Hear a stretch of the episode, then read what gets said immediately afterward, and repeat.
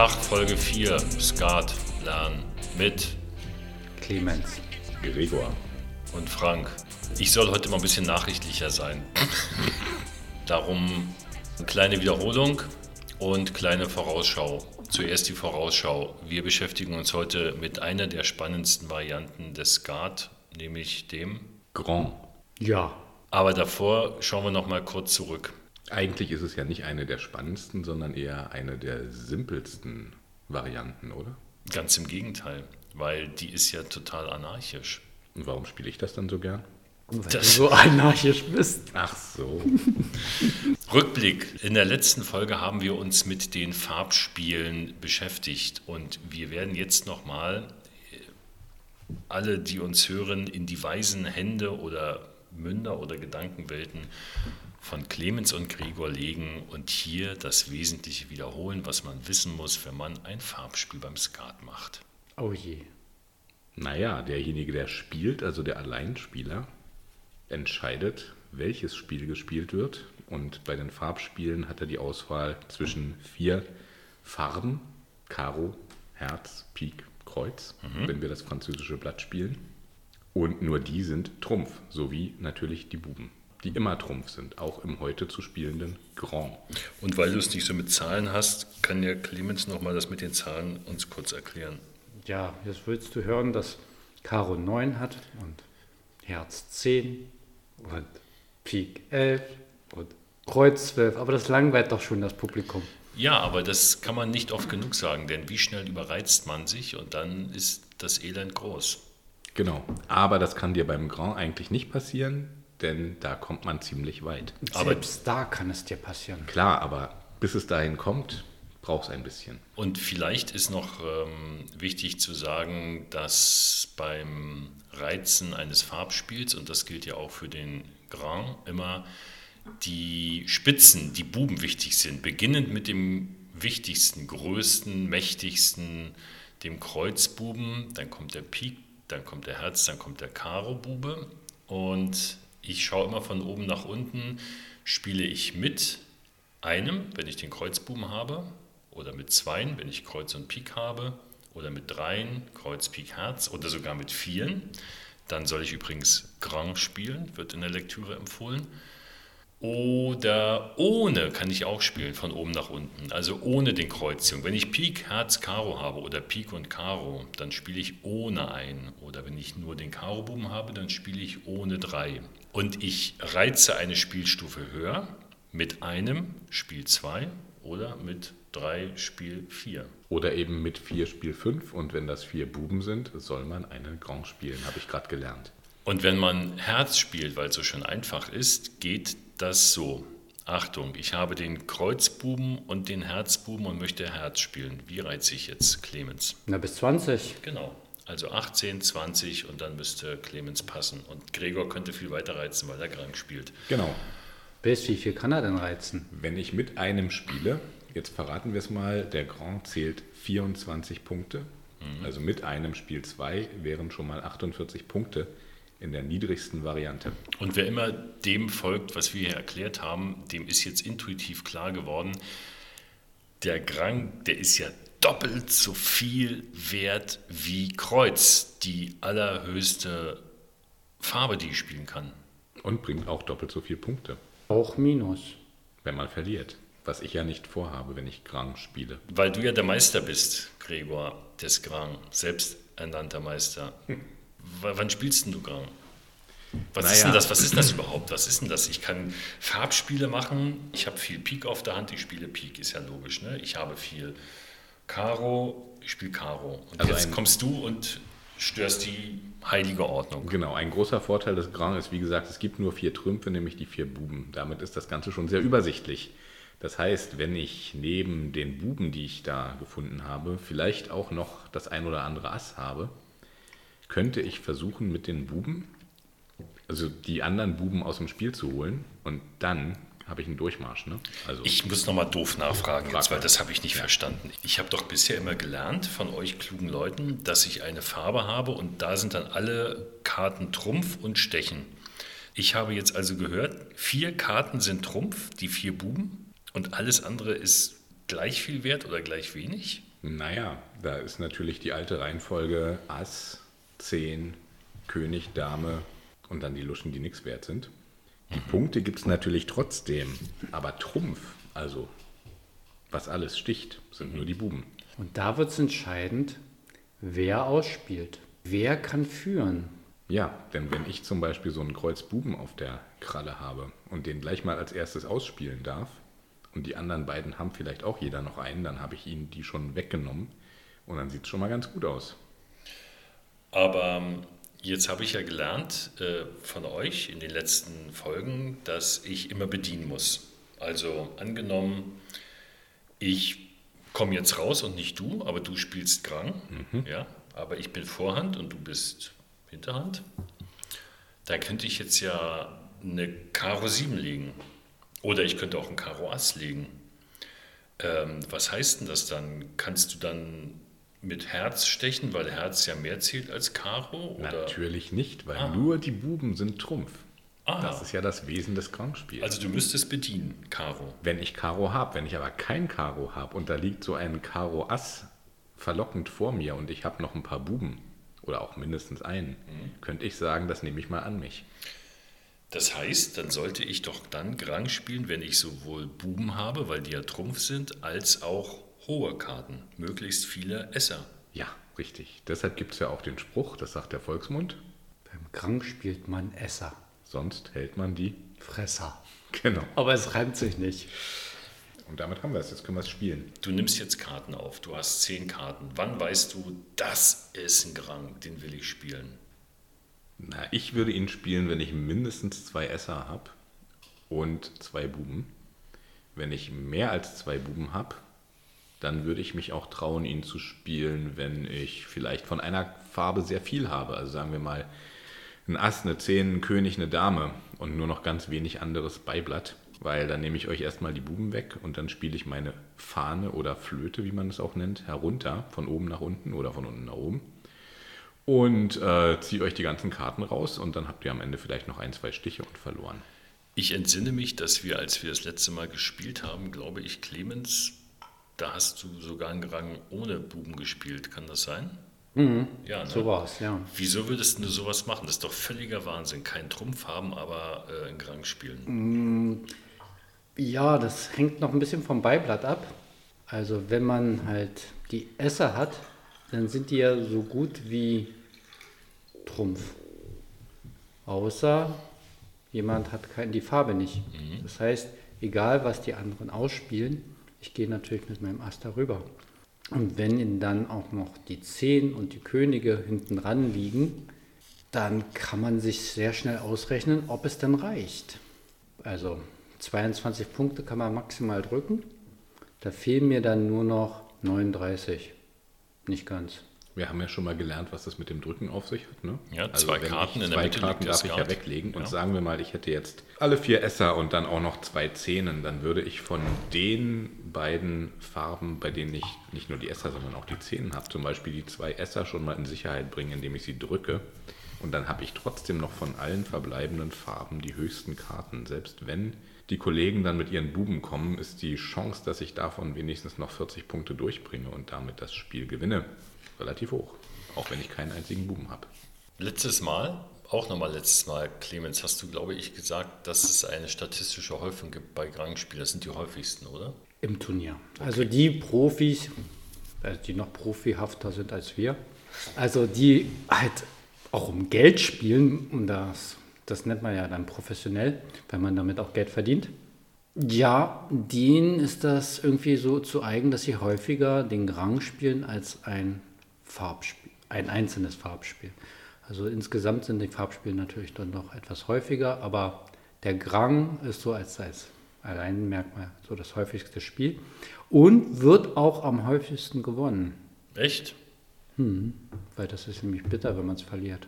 Na gut, aber das heißt ja jetzt noch lange nicht, dass Gregor gewinnt, nur weil es bitter Im wäre zu verlieren. Turnier. Ach so, im Turnier. Okay. Das heißt ja nicht, dass wenn wir unser laienhaftes Verständnis oder amateurhaftes Verständnis, wir sind ja hier an der Freude, so wie Amateure auch immer so sind, so wie die olympische Idee eigentlich, Amateure sind, da sind wir natürlich am Spaß und der Freude dabei. Okay, jetzt müssen wir aber noch äh, ein bisschen Mathematik betreiben, weil das höchste Spiel, das haben wir in Folge 1 und 2 beredet. Das allerhöchste Spiel hat ja auch mit Grand zu tun. Und jetzt preschen wir ein bisschen vor. Eigentlich ist es erst bei der nächsten, beim nächsten Mal dran, aber wir müssen jetzt da doch mal schon ein bisschen erzählen, was es noch so an Sonderspielen gibt, um auf den allerhöchsten Punktwert zu kommen, mit dem ich reizen kann. Das waren die 268, die berühmten. Das haben wir aber schon mal diskutiert, dass das in der Praxis nicht passieren wird. Natürlich nicht, aber ähm, das zeigt uns, wie viel noch dazu kommen kann. Nämlich, ich, ich gehe mal vor, ja, mit 4, Spiel 5. Dann könntest du. Könnte ich das Hand spielen? Das Hand heißt, sechs. ich schaue nicht in den Skat rein. Ich verspreche euch, ich schaue da nicht rein. Ich lasse den gleich liegen. Und du musst das nicht nur versprechen, wir sehen das ja, dass du nicht Genau. reinschaust. genau, der bleibt dann auch dann liegen und ihr kontrolliert das auch immer. Ne, jeder hat ja 10 Karten, zwei liegen in der Mitte und der Skat wandert, ohne aufgenommen worden zu sein, zu Clemens, wenn er jetzt spielt, Hand 6. Also mit 4 Spiel 5 und Hand eine Stufe drauf. Jetzt könntest du uns ansagen, dass du einen Schneider spielst. Ja, Das wäre Schneider angesagt. Und Schneider heißt so viel wie, wenn Gregor uns jetzt, äh, wenn er Schneider ansagt, dann dürfen wir insgesamt nur allerhöchstens 30 Punkte bekommen. Genau. Schneider. Nicht mehr als 30 Punkte. Schneider sind auch Leute, ist einer dieser ganz bekloppten Skatsprüche. Alles, was ich äh, bekomme ähm, als gegen den Alleinspielenden bis 30 Punkten, heißt, ich bin im Schneider. Und dafür bekommt der Alleinspieler noch eine Spielstufe obendrauf. Und wenn er sich sicher ist, dass er das hinbekommt, bei Gregor wäre es jetzt mit vier Buben und vier Essern und zwei Zehn sicherlich plausibel, dann würdest du Schneider ansagen. Und das ist noch nicht alles, weil wenn du das hast, was ich jetzt gerade gesagt habe, dann könntest du auch schwarz, Schwarz. spielen. Ansagen. schwarz ansagen. Genau, du kannst mich auch noch schwarz ansagen. Ah, toll. Genau. Wenn du es Ja, ansagst, kriegst du Aber wenn ich es ansage, muss ich es auch erzielen, sonst habe ich verloren. Und als allerletztes kannst du offen spielen. Also wir fangen nochmal von vorne an mit 4, Spiel 5, Schneider angesagt, 6, Schneider 7, Schwarz angesagt 8, Schwarz gespielt 9, offen 10. Hand hast du vergessen. Hand habe ich vergessen, ja. mal von vorne an. Ich gehe erstmal so vom, vom Grund aus. Also ich habe vier Buben, spiele fünf. Wenn ich euch Schneider spiele, sechs. Wenn ich euch sogar schwarz spiele, sieben. Wenn ich mir dabei schon sicher bin, mit meinem Blatt, und ich brauche den Skat nicht, kann ich die Hand, das Hand spielen. Das heißt, ich lasse liegen. Acht. Jetzt ist das Interessante, wenn ich Schneider ansage und Hand spiele, bin ich schon bei der 9, Wenn du schwarz ansagst, bin ich bei 10. Und wenn ich dann Ouvert spiele, also das Bin ich Blatt schon- hinlege, genau, und alle dürfen mir da reinschauen. Ich kann zwar nicht sehen, was meine Gegenspieler haben, kann es mir nur denken, aber es ist mir wahrscheinlich auch ein bisschen egal in dem Augenblick. Dann bin ich schon bei der 11. Und dann haben wir die 268, weil 11 mal 24, 268. Wahnsinn. Unfassbarer Wert. Du musst es nur noch gewinnen. Das haben wir uns noch nie getraut, so weit zu reizen. Es stimmt aber auch gar Aber nicht. wir waren schon relativ weit mal. 240 und 24, Und eher 264. 64. 264, ich habe das ganz falsch. Äh, Abgespeichert. Aber wie weit waren wir denn? Also was war denn mal das Höchste, was wir gespielt haben? Da kann ich mich erinnern, das war in einem letzten Spiel. Es war sehr riskant. Und da hat einer von euch, ich glaube der Frank war es, ist ganz von ganz weit unten vorbeigeschossen. Ja, mit 192 oder sogar mit Das kriegt man schon öfter mal, ja. oder sogar mit 300. das war mit 4 auf alle Fälle. Naja, klar. Wir hatten mal die Situation gehabt, da habe ich ohne vier ein Kreuz gespielt und Frank hat mit ein versucht, ein Grang zu reizen. Und dann sieht man auch, dass das Farbspiel durchaus in der Lage ist, Mitzuhalten. mitzuhalten. Weil ohne 4 Spiel 5 mal Kreuz sind 60. Und Frank, der sich schon sehr offensiv da reingesetzt hat, hatte zwar drei Buben, aber leider den einen Singulär und kam dann nur bis 48. Hätte natürlich Hand spielen können, dann wäre er bei 72 gewesen. Und da kommt, glaube ich, kein Farbspiel so schnell hin. Ja, ich wäre dann nur, auch doch, ich wäre ja auch genauso weit gekommen. Ich hätte ja auch Hand spielen wollen. Ja, gerade so. Gerade so. Also ist das, Aber jetzt, gut, das sind ja Geschichten von gestern. ist das jetzt ein anarchisches Spiel oder ein super kontrolliertes Spiel? Das ist vor allem ein sehr übersichtliches Spiel. Wichtig ist aber die Reihenfolge. Das Aber ja, wie immer. gilt nicht bei den, ne, wenn ich ähm, beim, wenn ich ausspiele, zählt egal welche Farbe, der höchste Wert einer Farbe holt sich den Stich. So.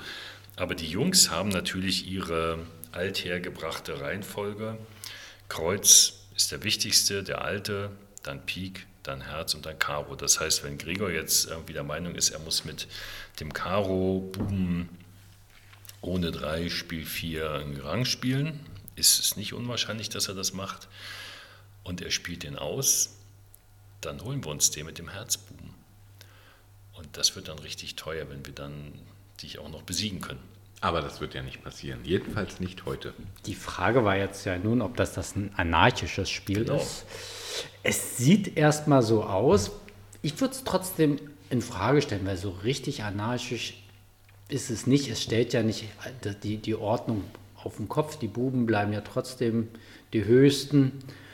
Ähm, während so das Farbspiel wahrscheinlich so ein feudales Spiel ist, so ganz klare Hierarchie mit Fußvolk und so weiter, ist wahrscheinlich das äh, Grangspiel eher so ein oligarchisches. Und das Anarchische ist wahrscheinlich eher das Null. Hm, so meine Denn Vermutung. Da, denn da, aber dazu kommen wir ja noch. Ähm, da werden die Regeln wirklich auf den Kopf gestellt. Und auf die Folge können wir alle uns schon sehr freuen, denn ohne Nullspiel wäre Skat nicht das, was Skat ist mit dem Nullspiel, nämlich UNESCO Weltkulturerbe. Weltkulturerbe. Es Aber ist ein so phänomenales. Spiel. Immateriell. Man verdient dabei nicht so viel, wie der sehr materialistisch eingestellte Gregor, der immer Gang spielen muss, aber es ist was für die Schachspieler unter den Skatspielern. Oder für die, denen nichts anderes einfällt. Das rettet manchmal auch. Ja, mit einem schlechten Blatt kann man vielleicht immer noch Null spielen. Ja, so, aber das ist äh, Zukunftsmusik. Wir haben, glaube ich, das ähm, Grand-Spiel von allen Seiten beleuchtet. Es sei denn, ihr interveniert jetzt und sagt, nee, nee, nee, nee, nee, nee, nee, nee, nee, da ist noch was ganz Wichtiges. Naja, dieses Bedienen, das ist vielleicht ein bisschen zu kurz gekommen, obwohl du, Frank, da immer darauf hingewiesen hast.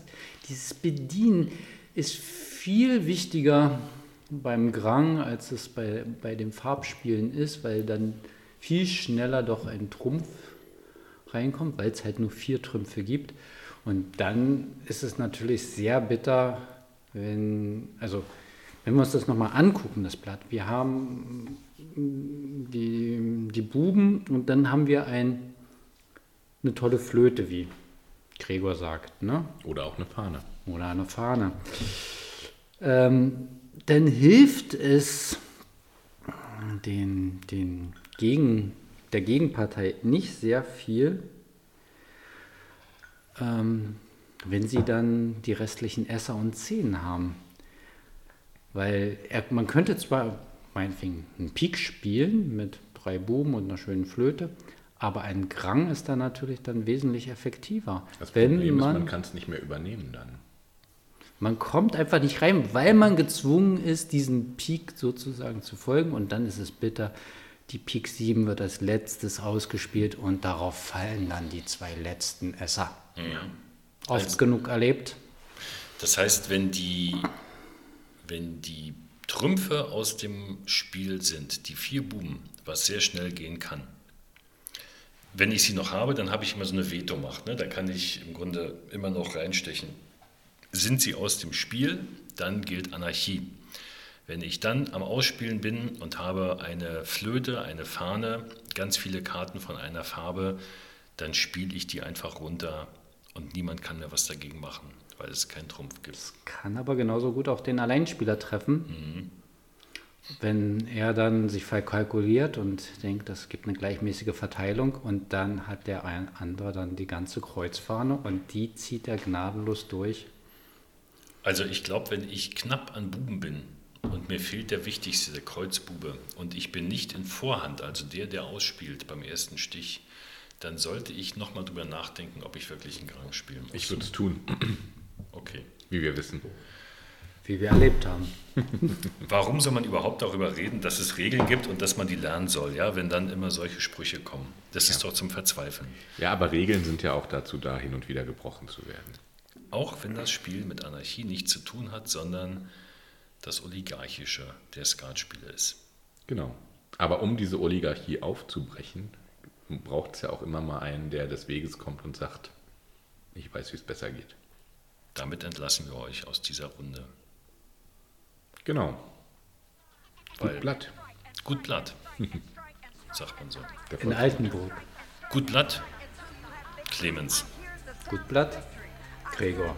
Gut, glatt Frank. Äh, ja. Schön.